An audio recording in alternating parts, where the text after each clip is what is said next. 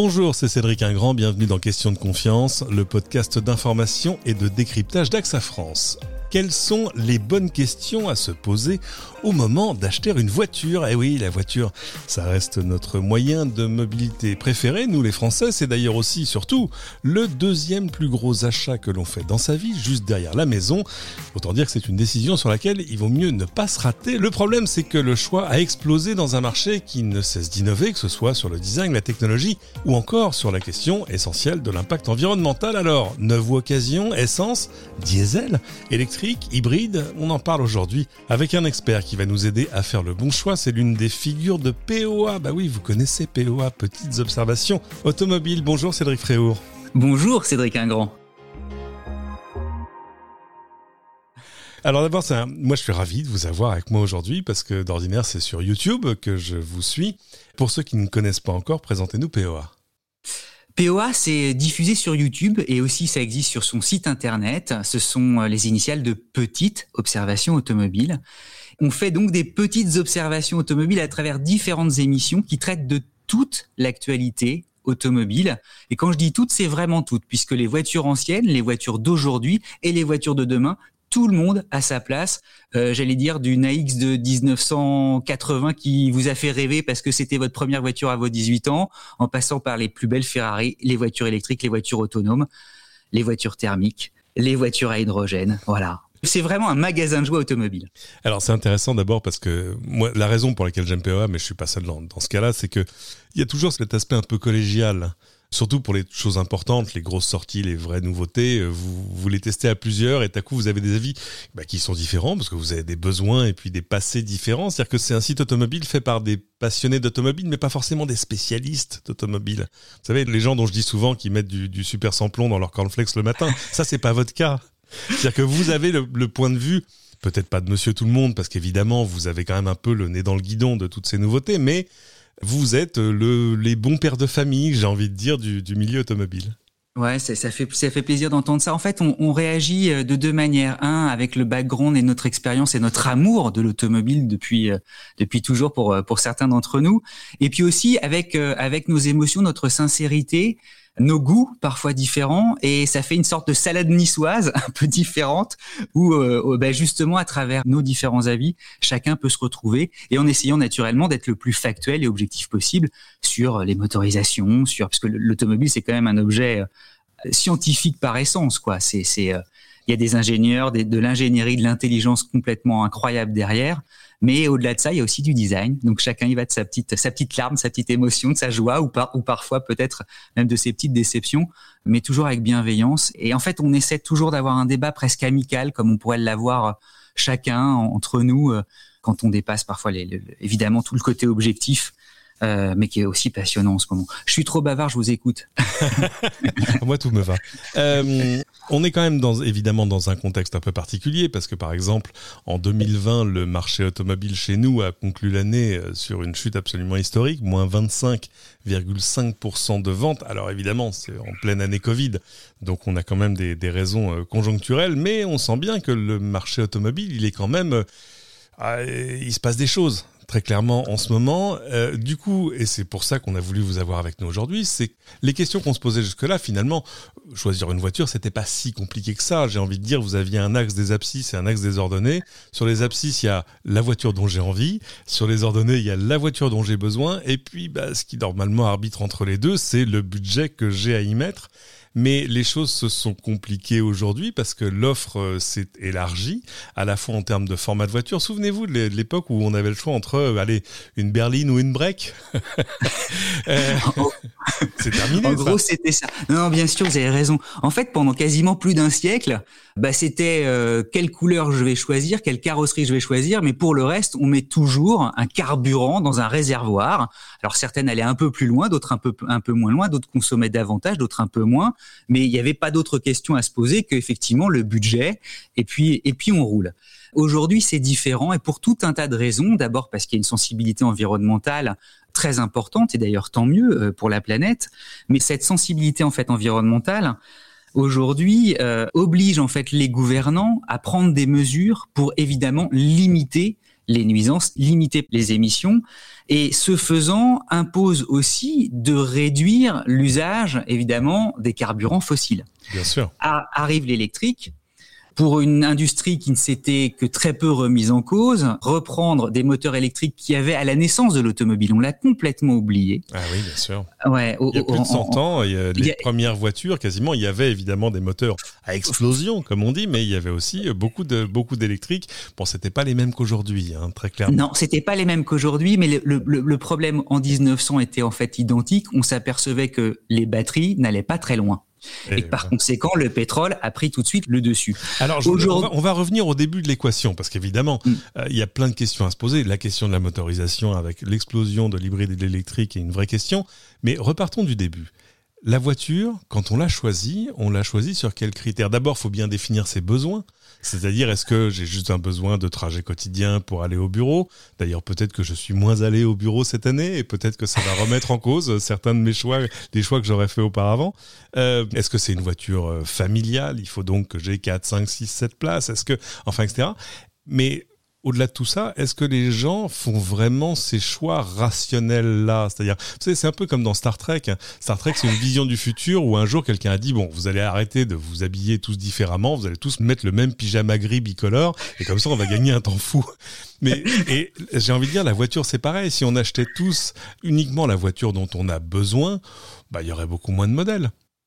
Non, ouais, effectivement, on roulerait dans une voiture probablement à, à 6 000 dollars, euh, qui serait euh, aujourd'hui produite en Inde ou en Chine, et il y aurait quatre places et, la vie serait belle. C'est un tout petit peu plus complexe et nuancé. Y a, y a, la vraie vie est toujours plus compliquée. Il y a une chose amusante, c'est qu'effectivement, même, euh, on y reviendra sur la, la, la, difficulté de choisir son type d'énergie et, et, quelle carrosserie.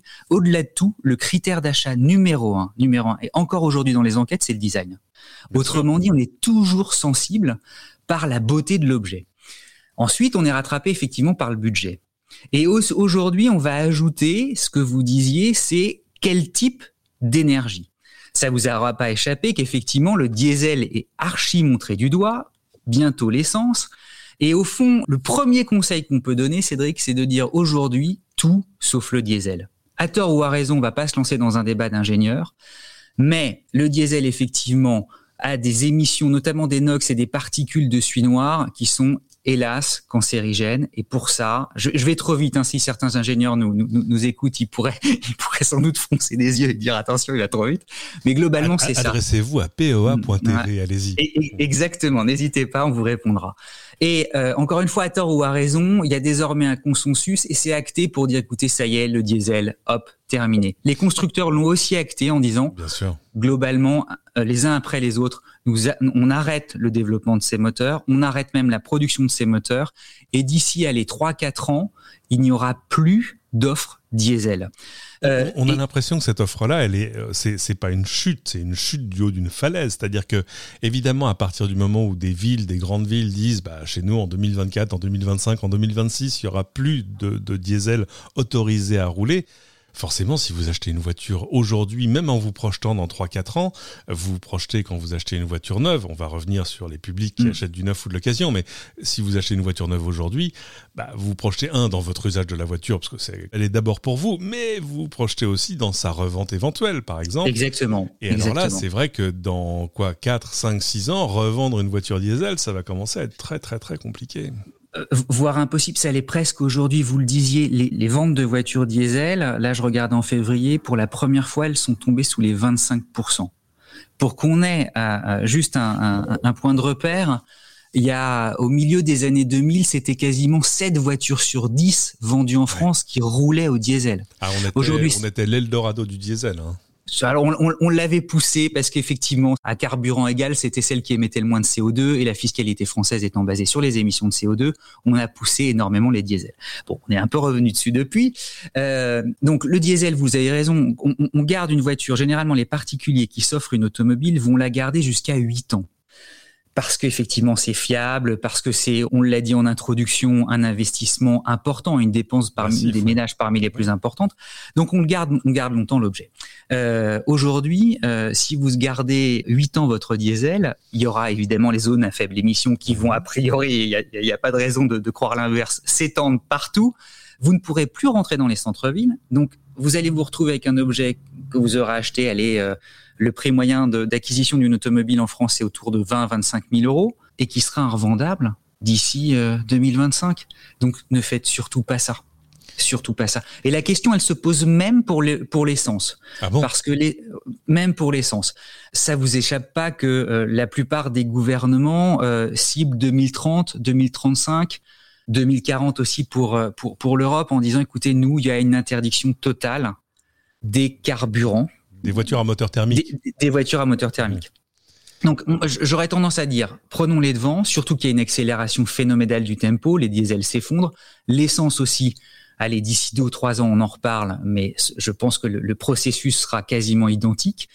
Il y a aussi une accélération des modèles hybrides rechargeables et électriques.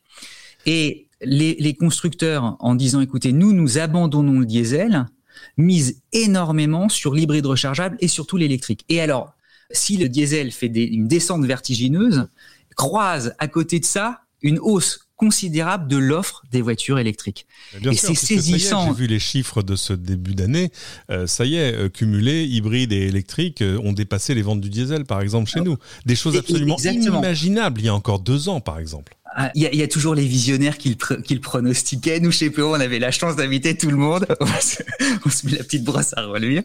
Ça fait, ça fait toujours plaisir. Mais ce processus, il est tellement engagé, et notamment parce que les constructeurs misent considérablement dessus.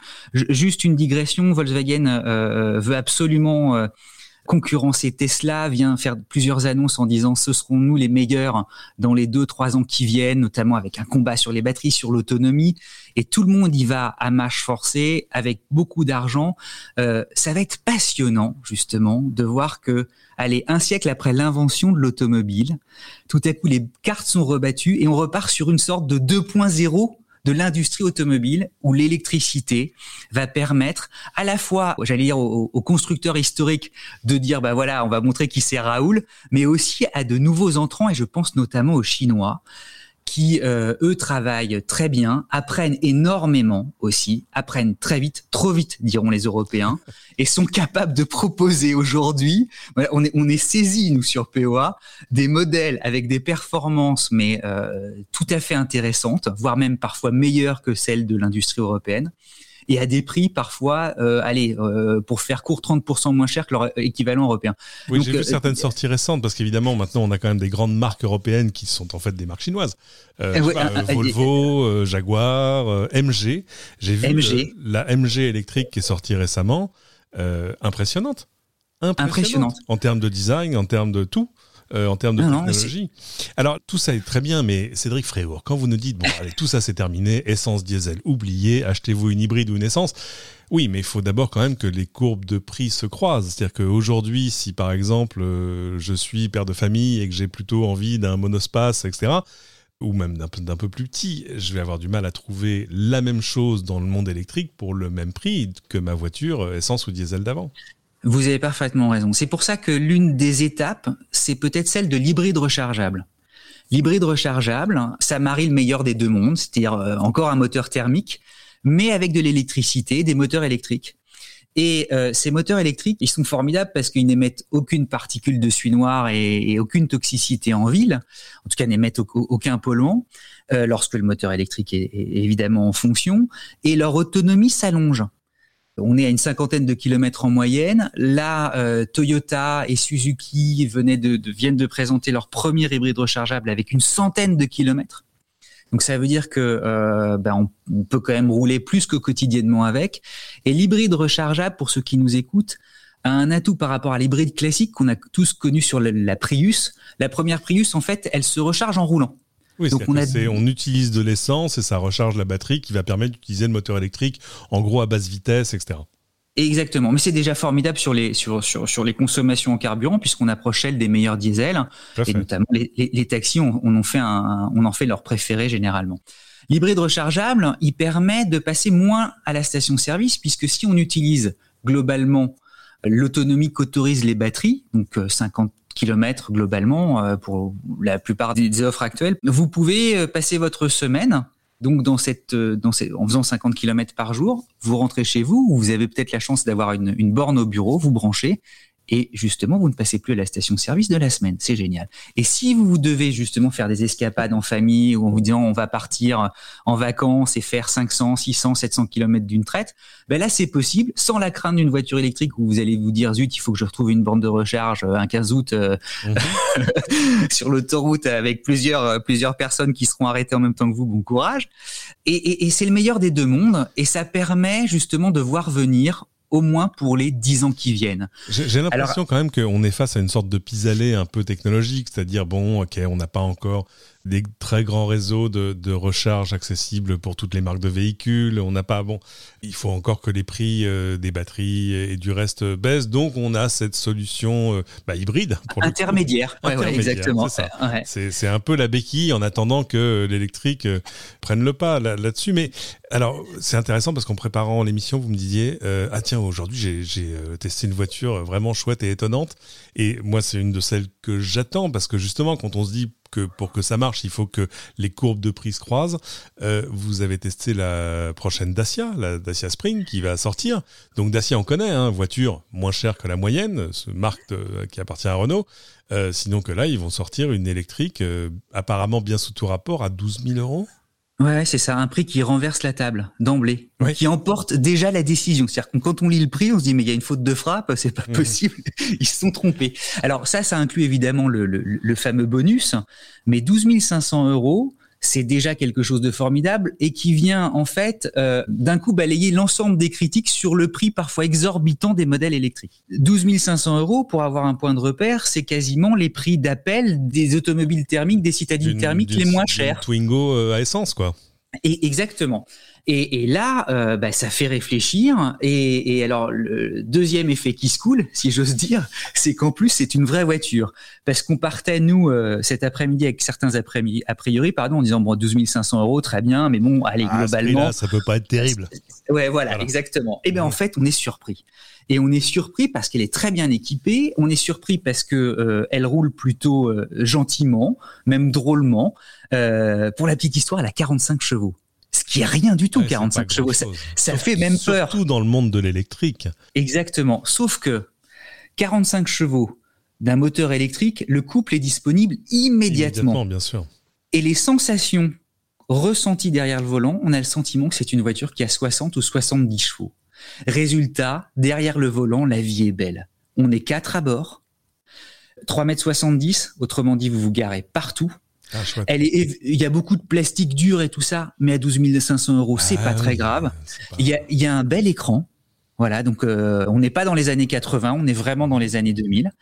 Il y a euh, une jolie ambiance à bord. Elle est lookée, même si c'est pas euh, un canon de beauté, mais on n'est pas puni en la, en, en la voyant. Et on se dit tous dit, mais ça, ça, peut être la deuxième voiture idéale, en tout cas, du quotidien. Et à 12 500 euros, je pense qu'il faudrait qu'on se plonge dans les chiffres, mais je pense que c'est le prix à peu près moyen en France de cette fameuse deuxième voiture pour euh, une famille. C'est sans doute un carton euh, commercial annoncé. Et de même que euh, 12 euh, 500 euros pour les entreprises, il y en a beaucoup qui utilisent par exemple des smart électriques, des Zoé. Eh bien, cette Dacia Spring globalement, ah bah, elle rend les mêmes services et elle va un peu plus loin, 220 km WLTP, les chiffres officiels. C'est-à-dire euh, plutôt en ville que sur route, je, traduis en, ça. français normal. Mais, mais c'est une distance sympathique en fait, pour tous les jours, et c'est mieux que certaines voitures électriques, euh, et smart électriques, je pense, Twingo électriques, qui sont, et qui sont un peu plus chères. Et pourtant, elles sont, la Twingo électrique, c'est la même famille, elles sont cousines. Hein. Alors une chose quand même, euh, on se parle depuis tout à l'heure de la voiture neuve qu'on pourrait acheter aujourd'hui, mais c'est quand même euh, laisser euh, un peu de côté le fait que la part de la population qui achète une voiture neuve, finalement, elle, est assez restreinte, même que ce soit en nombre ou j'ai envie de dire en, en, couche socio-économique. Tout à fait. Euh, le marché français, elle est hors Covid, mais pour qu'on ait des bons points de repère, c'est 2 millions de voitures par an immatriculées neuves. Sur ces 2 millions, la moitié, 1 million, sont acquis par des sociétés en location, euh, souvent en location longue durée. Donc reste, j'ai dire certains les appellent les vraies ventes, c'est-à-dire les particuliers. Vous, moi, votre famille, ceux qui effectivement euh, se déplacent et vont dépenser leurs sous pour pour s'offrir leur voiture. Euh, L'acheteur de voitures neuves, il est déjà un peu âgé puisqu'il a plus d'une cinquantaine d'années. Bah, il a les moyens de s'acheter une voiture neuve. Et, exactement. Ou parfois même il est pré-retraité parce que c'est 57, 58 ans, donc c'est et euh, donc c'est assez intéressant en fait de dire que ce million de voitures il est acheté par des gens qui sont euh, qui sont nés au XXe siècle en fait. et euh, donc c'est une dépense importante pour eux. Et on va garder 8 ans sa voiture. On la change très peu. Et cette durée de vie moyenne d'une automobile, elle a même tendance à grandir puisqu'on atteint presque la dizaine d'années pour tout un tas de raisons parce qu'elles sont beaucoup plus fiables, parce que euh, bah, elles sont tellement bien équipées qu'au fond, euh, pourquoi changer?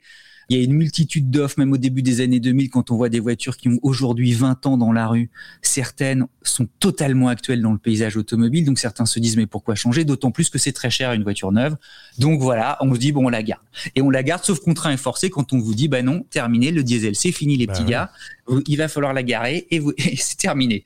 Donc, euh, donc à ce moment-là, il va y avoir peut-être aussi une relance du marché et pour de bonnes raisons aussi avec des, offres et on le disait comme euh, comme la Dacia Spring qui vient tout à coup remuer un peu le cocotier en disant écoutez, je suis pas cher, vous trouvez les voitures électriques trop chères, ben pas moi. Donc venez me voir. Voilà. Euh, la dernière question, ma dernière question, c'était de savoir où acheter sa voiture, évidemment, dans une concession, mais maintenant, il y a quand même une offre de, de, de vendeurs entre les concessionnaires, euh, les mandataires, euh, alors évidemment, tous les réseaux d'occasion et le reste.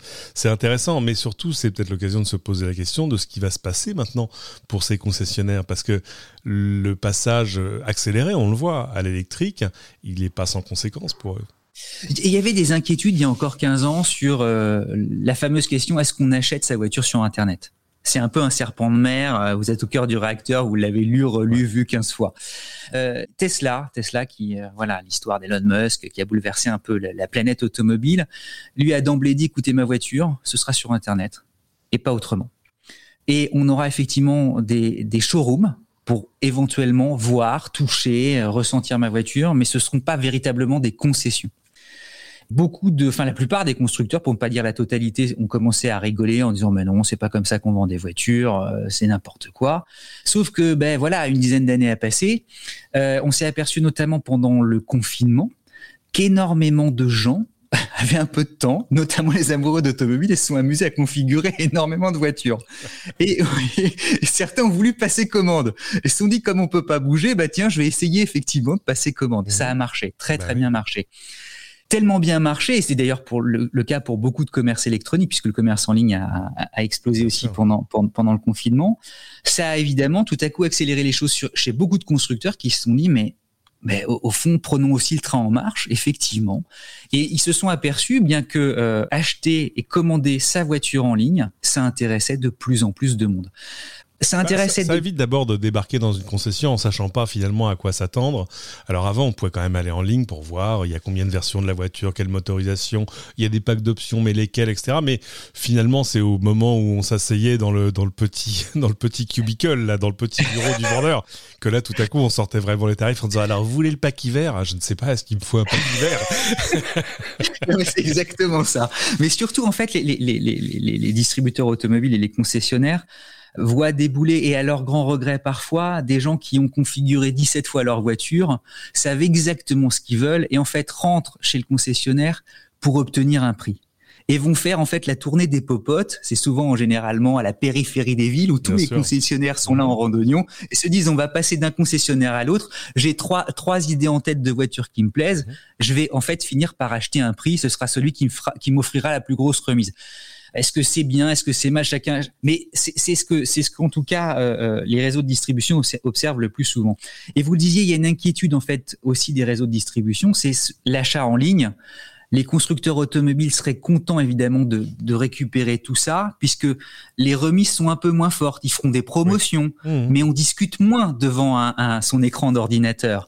on, a... on discute plus en fait. On discute plus, on capte le client, on est mhm. sûr, hop, il y a la transaction, c'est parfait. Et ça, ça inquiète évidemment euh, bah, beaucoup de concessionnaires et, à juste titre qui se disent mais qu'est-ce qu'on va devenir? On va devenir simplement une sorte de un peu comme euh, euh, l'adresse où on va retirer son colis Amazon. Eh ben là, non mais c'est un peu ça pour eux. Le, relais voiture comme on avait le relais colis, oui. Voilà. Et est-ce que ça va changer comme ça? Et à cela d'ajouter que bien la maintenance des voitures, notamment électriques, elle est beaucoup plus réduite et moins onéreuse que les voitures thermiques. Il n'y a pas de vidange. Il y a très peu de fluide. Les moteurs électriques, enfin les moteurs de TGV, ça change rarement. Ça fait des millions et des millions de kilomètres sans aucun ennui. J'ai jamais utilisé cette analogie, mais c'est vrai que la première fois qu'on ouvre le capot d'une voiture électrique, d'abord on est choqué parce que il y a beaucoup moins de choses. Enfin, c'est-à-dire qu'il y a un moteur électrique, ok, soit, et puis bon, c'est à peu près tout. Euh, même les euh, plaquettes de frein, puisqu'on il y a le freinage régénératif, c'est-à-dire qu'au lever de pied, pour euh, un peu comme comme la dynamo d'un vélo pour éclairer le phare, eh bien, on régénère le plus possible. On prend de l'énergie qu'on transforme en électricité. Donc on, touche beaucoup moins au frein. Mais c'est vrai que c'est frappant. On, ouvre ce capot et la seule chose qu'on peut remettre à niveau, bah, c'est quoi? C'est le lave-glace. Exactement. Et coup, forcément, ça fait un choc. donc, moins de plaquettes, éventuellement les essuie-glaces, si vous êtes dans un pays où il pleut beaucoup. Et...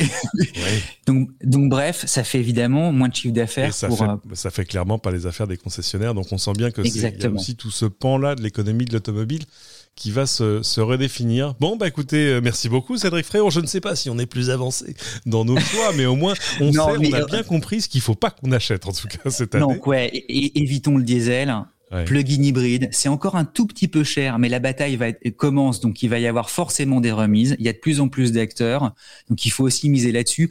Le marché français aussi, il est en recul, donc malgré tout d'aller voir son, son, concessionnaire pour lui dire, écoutez, j'hésite et tout ça, et de créer une relation commerciale telle qu'on l'a tous connue depuis toujours, mhm. ça aide quand même au moment de signer et ça aide pour avoir de bons prix. Voilà. Rien ne vaut malgré tout le contact humain, comme on l'a aujourd'hui même par écran interposé. Mais il faut se parler, il faut se parler, toujours.